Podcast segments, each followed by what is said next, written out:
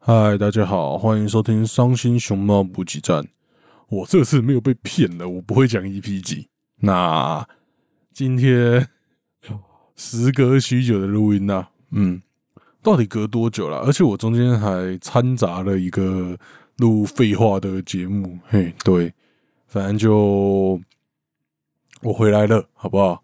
然后刚刚还解决了一些技术问题，就是我现在把我的器材全部升级了一遍啦，所以其实我也不知道你们听到的效果有没有比较好，我猜效果普通，嘿，因为麦克风没有变，对，好，反正就我把我器材全部升级了一遍，呃，虽然中间没有录音，但我还是有做一些其他事情的。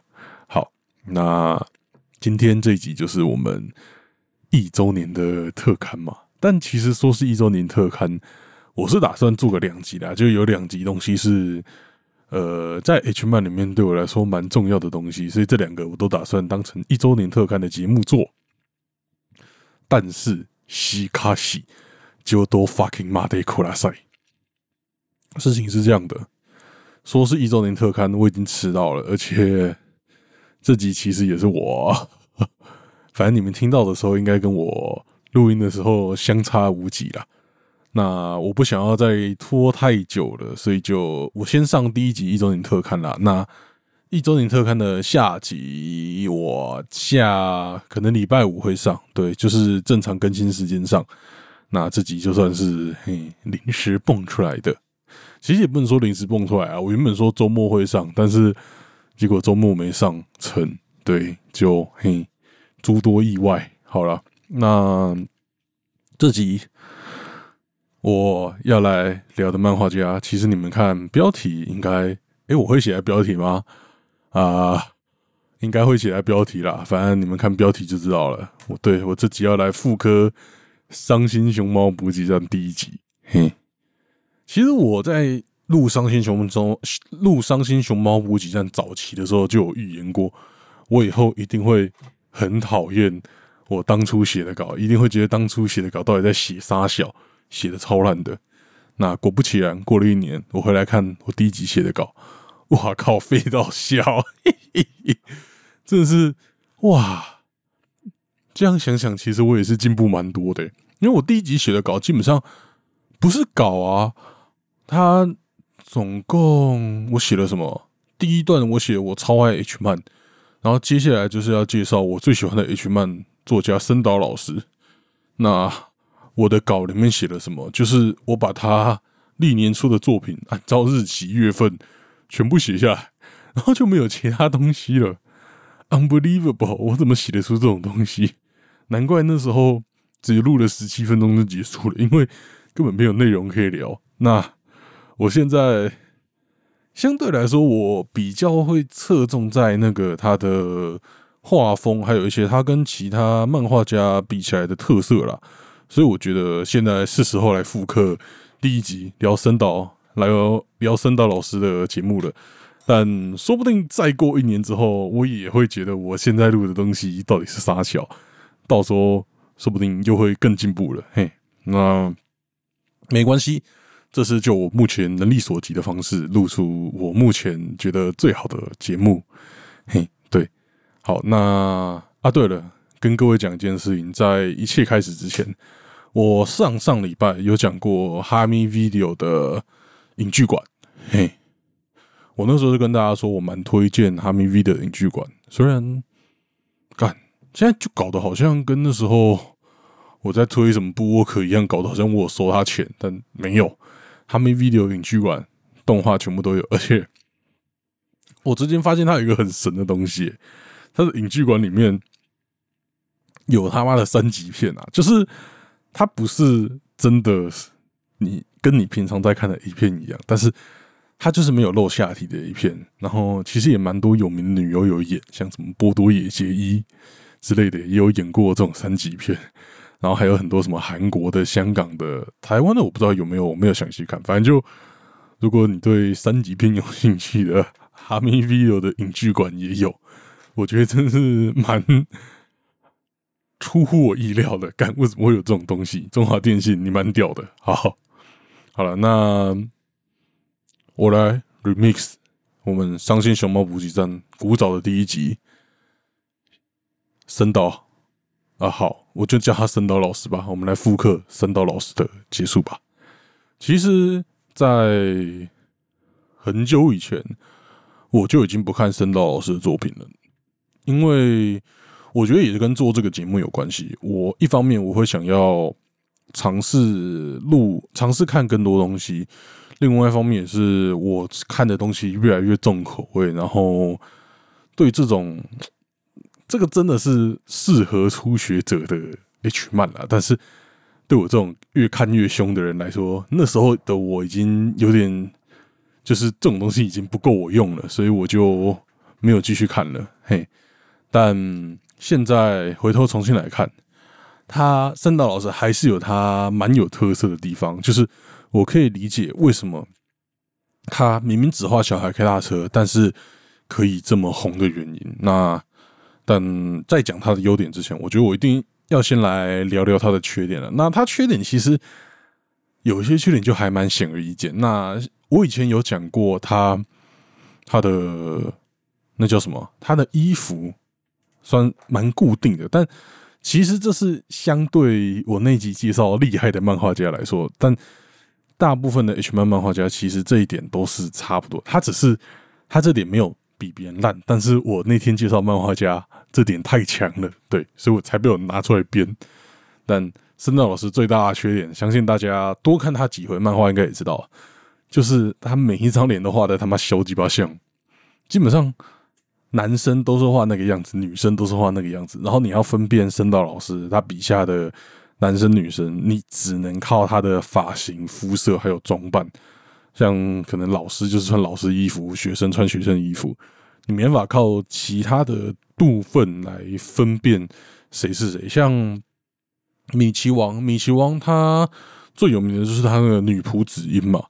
那女仆子音，她就是明显的跟其他角色有区别，你可以很明显就区分出来。哦，这是女仆之音，这是那个很很。S 的女仆，对，这就是森道老师最大的缺点，就是你如果要之后把森岛老师全部的角色一排站开，你根本没办法分辨谁是谁。呃，可能有人有办法，但那就是狂热粉丝，好不好？就是一般这种有在看 H 漫，然后没有很偏食的肥宅，不会记得森道老师笔下画的人是谁。所以，嗯。就他每个人都长得一样，然后就这点真的是他的缺点。然后另外一点，他比较大的问题是，当然他都是画小孩开大车，但一样是小孩开大车，有人可以画的有点剧情或是有点东西，但是深造老师他画的就是没有任何剧情，他的一切的剧情都只是为了辅助他 H 的场景。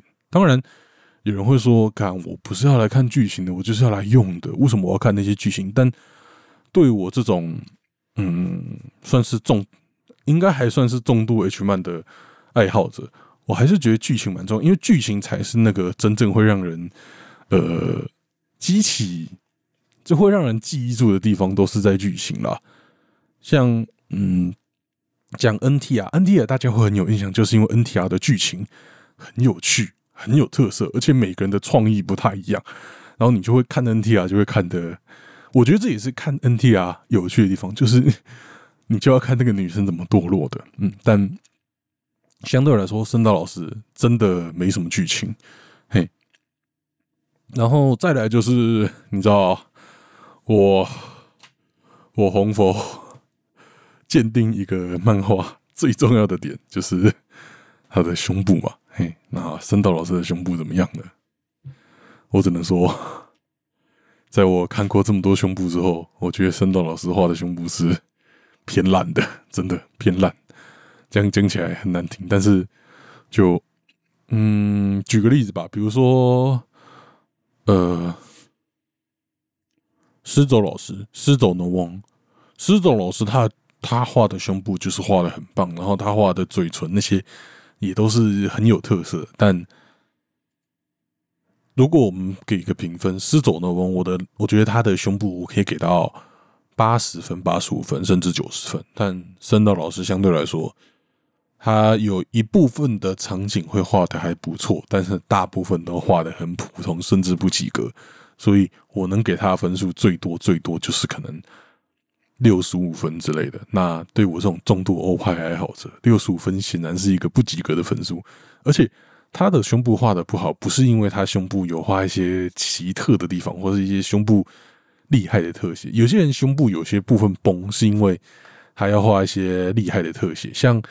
我之前介绍的有一个什么比羊肉还骚的小骚货，那个好，我忘记他日文片前面，我只记得我下的标题。那个人他就是有些胸部画的奇奇怪怪的，但是是因为他为了让他的胸部画的更好，就是有更多嗯厉害的地方。那森岛老师他没有把胸部当成一个侧重点，然后有些地方胸部又有点崩，就会整体看起来你就会有点哎呀。然后他画的胸部也不是那种水球感觉的东西啊，他画的比较像马吉，就是你看到那个小正太在吸大姐姐胸部的时候，他就是把它当马吉在吸。然后我是觉得这个有点让我出戏了，所以也没有特别喜欢。但我讲了，我喷了森岛老师那么久，但他的作品还是超级好用，还是超级实用的，所以。为什么在我骂了这么久，我还是觉得他很棒呢？所以就来跟大家讲吧。第一个，我觉得就是他取景的角度很独特、很优秀。像，嗯，我觉得他就是很会抓不同角度了。我举个例子，像六九四，六九四这个姿势，大部分人，比如说他们习惯抓的角度，可能就是从男生的头顶拍下去，或是从女生的头顶拍下去，就或是从那该怎么讲？从肚子的缝隙照到男生的鸡鸡那个角度，嗯，就是从男女生肚子的缝隙照到男生的袭击，因为要拍女生的脸，所以其实蛮多 A 片也是这个角度的。但就这个角度其实很不合整体工学，但就是嘿会有这个角度，大概可能不外乎就是这几种角度嘛。然后这就是我觉得沈老师厉害的地方，他。描绘这个角度，他会他抓的角度，像从天上照下来这个角度，就是一般人不会想到，因为大部分人可能会参考 A 片嘛。但从天上照下来这个角度，对 A 片来说，你他妈就是拍到一一个屁股，然后什么都没拍到，没什么意义。但是 H 漫，你不用把想象局限在 A 片那个样子，你可以怎么画？你可以把男生的身体画成透明的。然后你就可以把女生的脸画出来，然后还可以把她舌头伸出来样子画出来。这就是我觉得森导是厉害的地方，他会尝试很多一般人意想不到的角度。然后这些角度，如果你如果没有透明的，可能不成立。但是我们 HMan 就是可以把你不想要的东西不画出来，所以就会让很多独特的东西成立出来了。嘿。那其实这这个点也可以带到另外一点，就是他的表现方式、描写的重点也是很特别。一样举六九四，一般人的六九式跟深岛老师画出来六九式就是不一样。我记得最有印象，他画的六九式是大姐姐在下位，然后正太在上位。一开始是大姐姐在引导正太，所以在帮他呃口交，对，所以然后男生就是。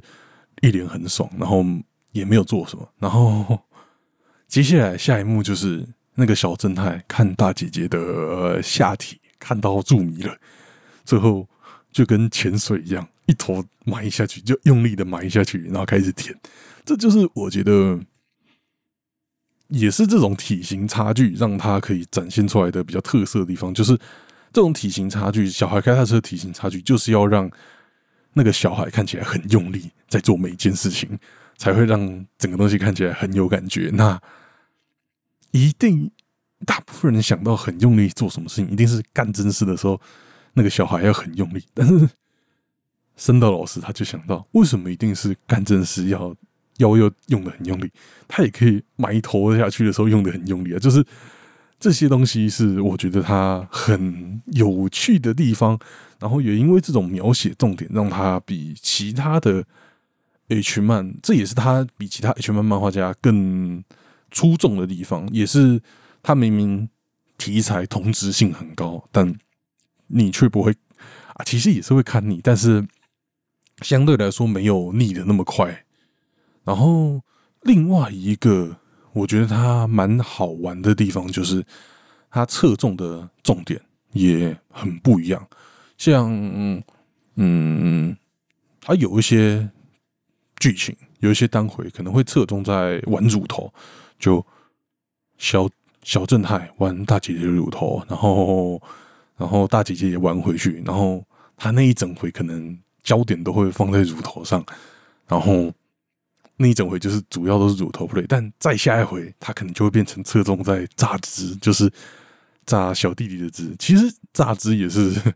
真的老师还有一个很有特色的地方，就是他很会画榨汁这个部分啦，但他不会榨汁是等于是他的呃他的该怎么讲？他的元气弹，他的最终大招，但是他不会每一个单回都把这个大招拿出来。像有一些漫画家，他就是比如说他很会画乳房，他每一回都画乳房；然后有些很会画玩捏捏，他每一回都在画玩捏捏。那他每一回都把这个大招掏出来，那。就会变得他不掏大招的时候就会不好看，但深岛老师他就没有每一回都把这个大招掏出来。当然，好像多多少少都还是有榨汁的部分，但是没有每一回都非常强调了。嗯，那这种漫森岛老师相对那种每一回都掏出大招的那种漫画家，就会不会那么画地自限了。就他最后生出来的东西不会那么公式化。虽然他小孩开大车也是偏公式化，但是他可以用小孩开大车这个基础搞出很多其他东西。如果他哪天不想画榨汁，想画其他东西，其实也是对我这个读者来说，我也是觉得完全 OK。但如果那个另外一个漫画家，他是建立在他疯狂玩乳房这件事情上，那嗯，他哪天不玩乳房了，我可能就会觉得哦，他的东西不有趣了，不好看了。嗯那其实这一点也可以带到另外一件事情，就是森岛老师他有在他的有在他的最新的单行本中文还没出，就是还没有代理，所以对我是看爱心分享版，就是盗版的。对，但这里面有一个他有带到森岛老师他写的一个蛮有趣的观点，就是他。创作一部漫画的创作流程，他因为如果你有听，不要听好了，反正森藤老师他早期是画魏娘，还有那种小正太的，就是纯小正太，有可能是小正太被干的。对，不要去听第一集，我求你，那个音质渣到不行，我快受不了了。不要去听第一集，就森藤老师他早期是画正太的。正太的本本的，嘿，那所以他创作这种小孩开他车本本，他也是先把男生男主角就是那个可爱的小正太创作出来，然后可能每个可爱小正太他有的属性不一样，比如说这是一个害羞的好学生，然后那是一个呃叛逆的弟弟，对，就叛逆期的弟弟。那根据这种不同的不同的属性的正太，就要。他会生的老师就会去发想，那这个属性的正太有他会做什么事情？什么样的姐姐可以制服他，或是愿意跟这种小正太啪啪啪？那每个姐姐她会喜欢玩的东西就会不一样嘛？像比如说什么呃很色情的老师，那他可能会做的事情就是疯狂的本番，然后疯狂的用。就疯狂的本番啦，对，然后可能有一些是那种邻家的大姐姐，她可能就会比较害羞，然后你就会是比较玩哺乳之类的那种感觉的东西，所以就也因为这样，你创作出来的角色要玩的 play 要符合那个角色的个性，所以深岛老师他创作的重点，他每一回侧重的点会不一样。这是我的推测啦，因为也有可能深德老师那个他的创作流程是瞎鸡巴乱写的，这也是不无可能。但我们就先假设他写的是认真的，那我觉得他这种创作流程就是会让他出产的东西很不一样的。像哇，这个不知道可不可以讲，应该可以啦，反正都那么久了。就我很久以前去听过猫一光老师他的他的讲座，他有讲过他的发想流程，全部都是依靠生活周遭的事情。就可能他觉得他突然觉得这个人他穿居家服很色情，或是什么事情很色情，他就会从这个点去发想。那你从这个点去发想，你就。就我的感觉啦，因为贸易光老师东西我也看过，但大部分的，呃，至少跟森岛老师比起来没有那么厉害，跟森岛老师比应该不是什么太那个的吧。然后他的 H 的场景相对来讲也是比较流水线一点，嗯，我觉得也是因为他跟他是用日常生活去发想的有关系，嘿，那。这就是森德老师他厉害的另外一个点，就是他描写的重点不一样。然后还有另外一个，其实我这个点我一直不知道该不该该怎么讲，就是他森德老师他喜欢画榨汁类型的东西嘛，那他要把榨汁画的好，重点就是体液要画的够浓厚嘛。那森德老师的体液就是画的相当浓厚了，然后但大部分的。像比如说施走老师，我没记错的话，他体液画的浓厚都是女生的那些体液画的浓厚，这也是大部分的 H 漫漫画家会侧重的重点。但生的老师不玩这套的，他体液化的浓厚，他其实女生相对来说体液没有那么浓厚，他体液化的浓厚的部分是男生的精液，还有流汗那些的，但那些就。不是浓的体液，所以相对来说好一点。相对来说没有画那么有感觉。那像男生的精液啊，然后流的眼泪啊，然后害羞的脸啊，这些都是他画的很好部分。毕竟他原本就是画这些东西起家的，对。然后女生的脸也是画很好啊，但你看，我不知道，圣诞老师他就是会让。他会让他的重点一部分放在正太，然后其实他正太也会画的，你可以投入那个角色，你就可以感觉感同身受，感觉到，哇靠，当那个小弟弟一定很幸福，你就会有这种感觉。但你如果是看一般的 H 漫，你可能只会觉得，哦，这个女生，这个女生，哇，好正，哇，她被怎样，她被怎样了，你不会想要投入到那个男生角色身上，相对来说比较不会了。那也因为这点，所以我觉得他描绘小正太的提议其实是蛮有意义的。嗯，那他描绘的提议，我去最特色的地方吧，就是他射出这这个过程，大家都会画射出这个过程嘛。但是有些人的射出就画的像尿尿，有些人射出就画的很假。但森德老师他画的射出那个画面。精益都看起来很，我不知道真不真实，但我应该都知道了。至少我觉得它不是一个很真实的东西，但是他画的感觉那个量很浓，然后量多是一定的，大部分的 H 漫量都会画过多，但是他让那个过多的量看起来很浓，而且是连射出这个动态的感觉，他都可以把东西画的很浓，这是我觉得。森岛老师很厉害的地方，对，这真的是一般人想象不到了。然后这也带到他很喜欢画鸡鸡玩弄这部分嘛。那鸡鸡玩弄，这也是他应该也是因为他以前做的事情给他带来的养分。因为你画那种正太的伪娘本，你原本就会习惯去玩那种正太的鸡鸡，因为可能磁舵嘛那些东西。那玩这些玩他们的鸡鸡，这个也是很至少我觉得蛮多 H 漫漫画家没有做到这件事情。然后像如果你把那个男生的鸡鸡画很大，基本上就很难玩弄。但是森岛老师为了玩弄那个机器，所以他的角色的鸡鸡都画的很小，所以玩弄起来就特别有感。至少我觉得，嗯，反正就回头来看森岛老师的作品，虽然。他的胸部没有我当初想象的画的那么好，这一年进步很多，但我也从中看出他更多更不一样的东西。真的，生岛老师不愧是，他现在才出几本单行本啊？三本、两本、三本还是四本吧？然后就真的老师真是超红的吧？基本上，如果你把什么米奇王啊、水龙镜啊那些讲完，我觉得生的老师接下来就是第二线讲的，可能就是这些人。嗯，所以就好了，他很厉害。嘿，我当初的品味真棒。